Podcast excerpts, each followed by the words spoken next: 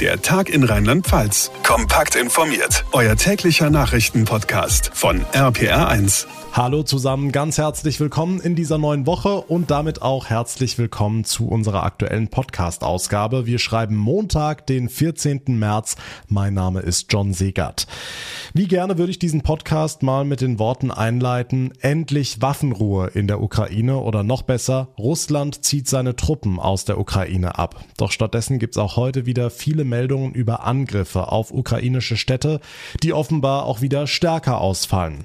Laut ukrainischen Angaben wurde in Kiew ein Hochhaus von russischen Truppen beschossen. Zwei Menschen sollen diesen Angaben zufolge getötet worden sein. Russland meldet unterdessen einen ukrainischen Raketenangriff in Donetsk im Osten des Landes, bei dem es angeblich mindestens 20 Todesopfer zu beklagen gibt. Hanna Wagner ist unsere Reporterin in Moskau. Hanna, was weiß man darüber? Vom russischen Verteidigungsministerium heißt es, dass außerdem noch 28 Zivilisten schwer verletzt worden sein sollen und dass unter den Opfern auch Kinder sind. Die Rakete soll zwar über Donetsk abgefangen worden sein, aber Trümmerteile seien im Stadtzentrum niedergegangen.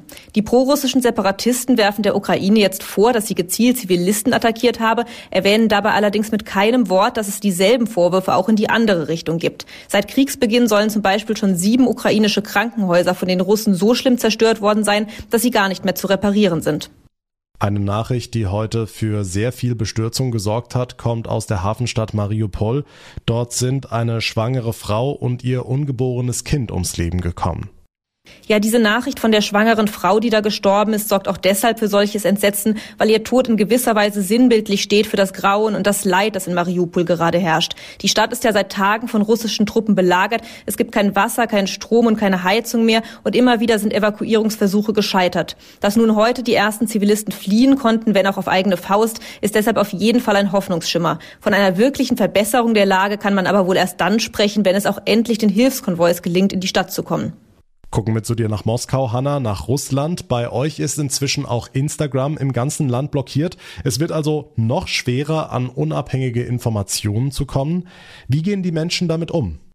Vor allem für junge Russinnen und Russen ist das natürlich ein schwerer Schlag und dass die Medienaufsichtsbehörde meinte, sie könnten doch jetzt einfach auf russische Social-Media-Alternativen umsteigen, ist für sie nur ein schwacher Trost. Gleichzeitig sind sie aber auch pragmatisch und schauen, wie sie jetzt weitermachen können. Viele meiner Bekannten haben zum Beispiel in den letzten Tagen, als Instagram noch funktioniert hat, dort die Links zu ihren Telegram-Kanälen geteilt, auf denen sie jetzt weiterhin erreichbar sind. Außerdem haben sich viele sogenannte VPN-Tunnel eingerichtet, auch wenn die offiziell hier nicht erlaubt sind und können so die Instagram-Sperre umgehen. Die Infos von Hanna Wagner. Vielen Dank nach Moskau. Zu Beginn dieser neuen Woche sind Unterhändler der ukrainischen und der russischen Regierung erneut zu Verhandlungen zusammengekommen, dem inzwischen vierten Treffen. Allen voran sollte es bei diesem Gespräch um eine verbindliche Waffenruhe in der Ukraine sowie um humanitäre Korridore gehen. Katharina Walter aus unserer Nachrichtenredaktion, gibt es denn diesmal Chancen, dass es tatsächlich zu einem Waffenstillstand kommt? Naja, die Hoffnungen bleiben bestehen, auch wenn die Gespräche bis morgen unterbrochen wurden. Bislang gibt's also noch kein Ergebnis, aber es ist auch noch nichts vom Tisch. Beide Seiten haben mitgeteilt, dass Russland einige Vorschläge für eine Einigung schriftlich festgehalten habe. Die sollen laut ukrainischer Regierung jetzt geprüft werden. Kremlchef Putin meinte zwar in den bisherigen Verhandlungen positive Bewegungen zu sehen, aber einen umfassenden Waffenstillstand erwartet im Moment noch niemand. Der ist für den ukrainischen Präsidenten Zelensky allerdings die Grundvoraussetzung, bevor es Gespräche über künftige Beziehungen geben könne. Hm, jetzt fordert Zelensky ja schon seit einigen Tagen ein Gespräch auf allerhöchster Ebene, also er an einem Tisch mit Wladimir Putin. Wie groß sind die Chancen dafür? Bislang wohl nicht sonderlich gut. Die russische Regierung hatte bislang immer betont, dass es zu solchen Verhandlungen auf höchster Ebene nur kommen könne, wenn dabei auch Ergebnisse in Sicht seien. Heißt, dass Kremlchef Putin erst dann mit dem ukrainischen Präsidenten Zelensky reden will, wenn Moskaus Bedingungen erfüllt werden. Putin fordert ja unter anderem die staatliche Neutralität der Ukraine und er verlangt, dass die Führung in Kiew die Gebiete Donetsk und Luhansk als unabhängige Staaten und die Halbinsel Krim als russisches Gebiet anerkennt. Das lehnt Zelensky aber bislang ab. Die Infos von Katharina Walter. Die aktuellen Spritpreise kann man eigentlich nur noch mit Galgenhumor nehmen oder man hofft einfach, dass sie bald wieder runtergehen. Genau dafür will Bundesfinanzminister Christian Lindner jetzt sorgen und einen staatlichen Zuschuss zum Tanken raushauen. Mareike Makosch aus unserer Nachrichtenredaktion, aber es ist wohl noch nicht so klar, wie viel das am Ende sein wird, oder? Nein, einen konkreten Betrag hat er noch nicht genannt, aber der Preis soll wohl wieder unter zwei Euro gedrückt werden. Soll dann so funktionieren, dass der Rabatt einfach an der Tankstelle direkt an der Kasse abgezogen wird und die Tankstellenbetreiber sich das Geld dann mit der Quittung vom Staat zurückholen können. Wann genau das kommt, ist noch unklar. Lindner hat laut der Bild gesagt, umgehend. Das klingt also auf jeden Fall nach bald.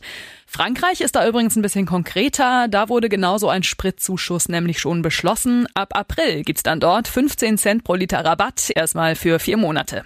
Na, das macht ja schon ordentlich was aus zurzeit. Auch Wirtschaftsminister Habeck hat ja angekündigt, dass es ein Entlastungspaket für die Bürgerinnen und Bürger geben soll, vor allem was das Heizen angeht. Und er hat gestern bei Anne Will nochmal ganz schön Klartext gesprochen in Sachen Ölembargo und wie hart uns das treffen würde. Ja, fand ich auch ganz spannend. Also er hat vor allem gesagt, dass man sich das gut überlegen muss, weil man halt auf gar keinen Fall einen Importstopp verhängen kann. Dann merkt, hoppla, reicht jetzt doch nicht mit den Vorräten in Deutschland und die Sanktionen dann womöglich zurückdreht. Also das wäre natürlich ein ja, katastrophales Signal. Also eben lieber erst die Vorbereitung treffen und dann die Entscheidungen, auch wenn das jetzt zurzeit natürlich moralisch schwer zu vertreten ist und die Forderungen nach einem Öl- und Gasembargo doch lauter werden. Vor allem hat Habeck aber was Interessantes zum Thema Spritpreise gesagt. Die sind nämlich nicht hoch, weil die Versorgungslage knapp wäre.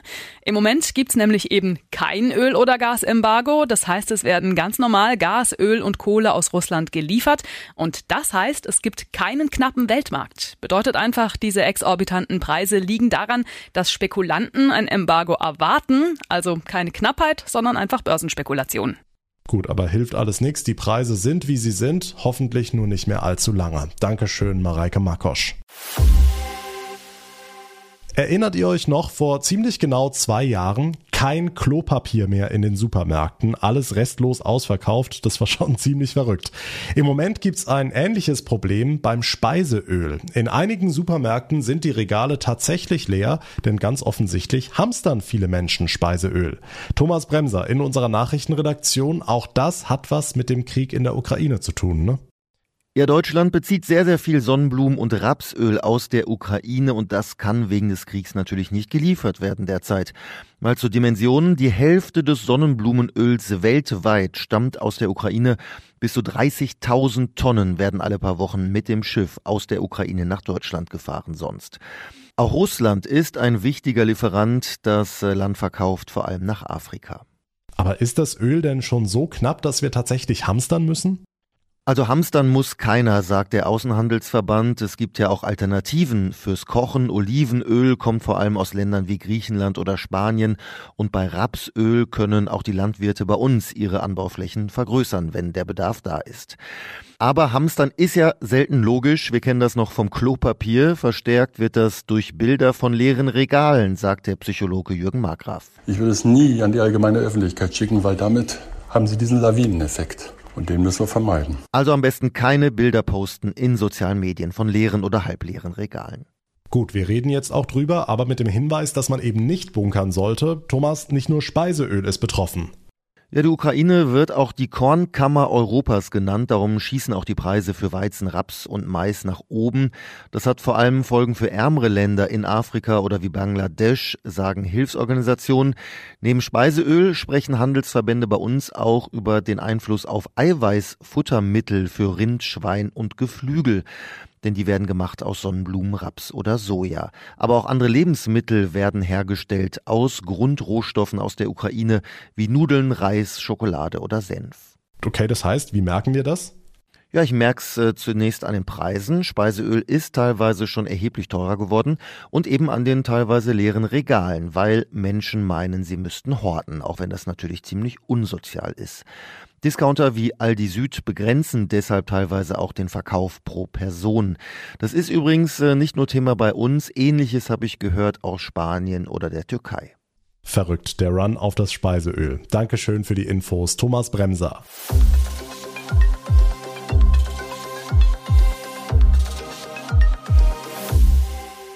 Pandemie überstanden, Regeln weg. Bei einer landesweiten Inzidenz in Rheinland-Pfalz von heute fast 1400. Klingt komisch, klang die ganze Zeit irgendwie schon komisch, wenn immer nur von Aufmachen die Rede war und die Zahlen steigen und steigen. Rheinland-Pfalz zieht die Notbremse und will die aktuellen Regeln erstmal beibehalten. Ja, das geht. Im Infektionsschutzgesetz steht eine solche Übergangsfrist bis zum 2. April drin. RPA1-Reporter Olaf Holzbach, was hat sich denn geändert, dass wir jetzt sagen, ach nee, äh, lieber doch nicht Freedom Day? Also zum einen gehen die Fallzahlen einfach nicht zurück und dass sie so stark steigen, das könnte an der neuen Subvariante liegen, Omikron BA2. Zum anderen könnten die Krankenhäuser wieder ans Limit geraten. Die Lage in den Krankenhäusern mit Patientinnen und Patienten ist sehr stabil, aber auch immer mehr Mitarbeitende erkranken im Moment und fallen aus. Und die haben jetzt wirklich zwei Jahre lang Tag und Nacht geschuftet und deswegen müssen wir da sehr behutsam mit umgehen, was wir uns an Lockerungen zutrauen können. Gesundheitsminister Clemens Hoch lieber noch zwei Wochen genau hinschauen, meint er. Die Kabinetts KollegInnen werden ihm morgen folgen. Tja, und damit bleibt erstmal alles wie es ist? Fast alles, außer Obergrenzen für Großveranstaltungen und Kontaktbeschränkungen für Ungeimpfte. Die fallen weg ab Sonntag, weil Bundesrecht. Zum Rest nochmal der Minister. Also es bleibt bei der Faustregel. Immer dann, wenn ich nicht kontrolliert werde über meinen Impf- oder Genesenenstatus, dann muss ich eine Maske tragen, zum Beispiel im Einzelhandel und bei allen anderen Bereichen wie Veranstaltungen, wie Sport, wie körpernahe Dienstleistungen gilt 3G und dabei soll es noch bis zum 2. April bleiben. Einschließlich 2G plus in der Disco und die Maske im Unterricht, allerdings nur an den weiterführenden Schulen. Rheinland-Pfalz behält vorerst seine Corona-Regeln. Die Zahlen sind einfach noch zu hoch. Die Infos von Olaf Holzbach. Dank dir. Und das war's für heute hier im Podcast. Ich würde mich sehr freuen, wenn ihr uns eine kurze Bewertung hinterlasst, zum Beispiel bei Apple Podcasts oder bei Spotify und wenn ihr uns abonniert, uns folgt. Geht zum einen auf der Plattform, auf der ihr mir gerade zuhört und dann natürlich auch bei Instagram. Dort fassen wir euch täglich die aktuellsten Infos rund um den Ukraine-Krieg ausführlich zusammen. Einfach der Tag in Rheinland-Pfalz bei Instagram suchen suchen und Folgen klicken. Mein Name ist John Segert. Ich bedanke mich ganz herzlich für eure Aufmerksamkeit und euer Interesse. Wir hören uns dann morgen Nachmittag in der nächsten Folge wieder. Bis dahin eine gute Zeit und vor allem bleibt gesund. Der Tag in Rheinland-Pfalz, das Infomagazin, täglich auch bei RPR1. Jetzt abonnieren.